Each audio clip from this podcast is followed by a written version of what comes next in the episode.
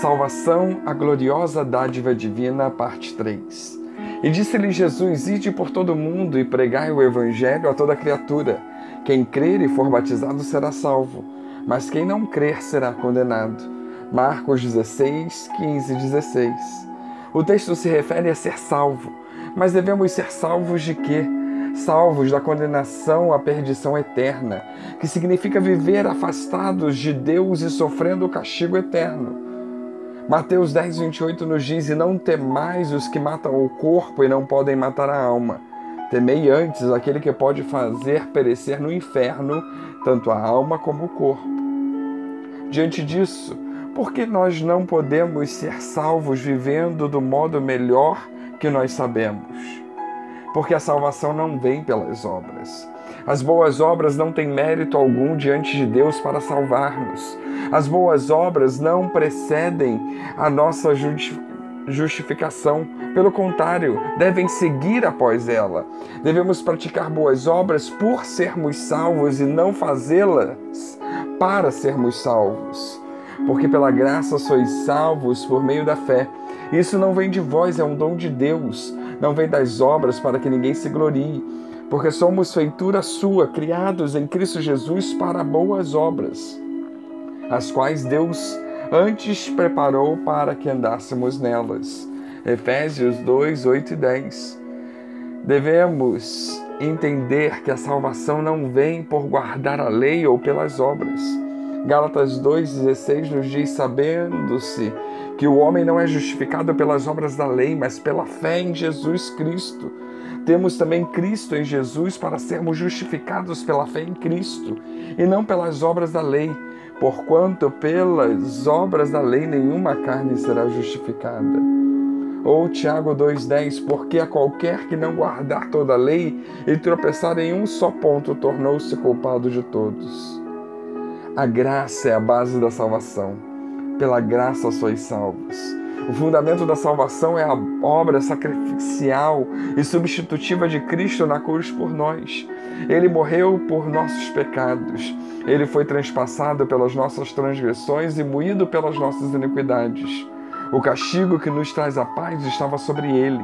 Jesus substituiu-nos ele se fez pecado por nós, foi feito maldição por nós. Ele bebeu o cálice amargo da ira de Deus destinado a nós e cumpriu a lei por nós, satisfazendo assim completamente as demandas da justiça divina. Cristo pagou a nossa dívida e morreu a nossa morte. Agora não existe mais nenhuma condenação contra nós fomos declarados justos diante do tribunal de Deus. A obra de Cristo por nós e não a nossa obra para Ele é a base da salvação. E isso significa, pela graça sois salvos. A salvação não é uma questão de merecimento. Não alcançamos a salvação como um troféu que recebemos de honra ao mérito. A salvação é um presente imerecido.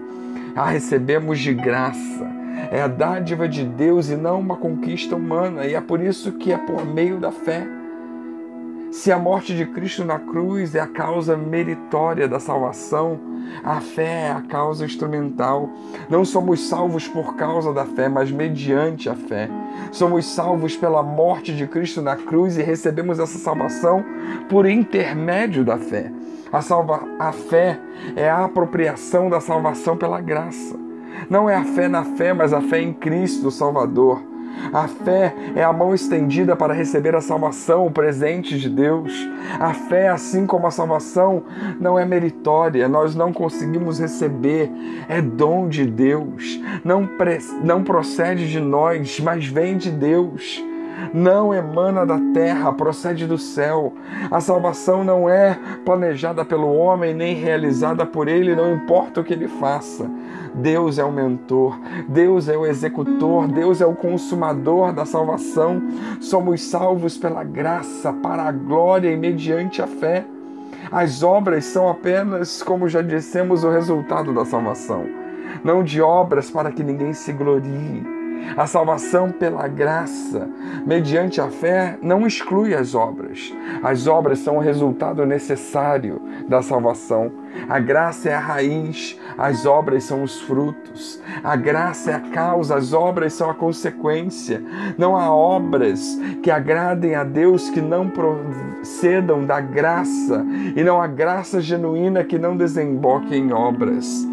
Se a salvação fosse pelas obras e não pela graça, o homem chegaria ao céu por seus próprios esforços e teria razão para se gloriar. Mas ninguém poderá se gloriar diante de Deus, pois é Ele quem efetua em nós, tanto querer quanto realizar. As obras que praticamos, nós fazemos porque fomos criados de novo em Cristo para essa finalidade. Somos salvos do pecado pela graça mediante a fé para as obras, de maneira tal que a graça é a base, a fé é o meio e as obras são o resultado da salvação. Em outras palavras, tudo provém de Deus. Até mesmo as obras que realizamos procedem de Deus, porque Ele nos criou com esse propósito. A Deus, portanto, seja toda a glória por nossa salvação. Que Deus nos abençoe.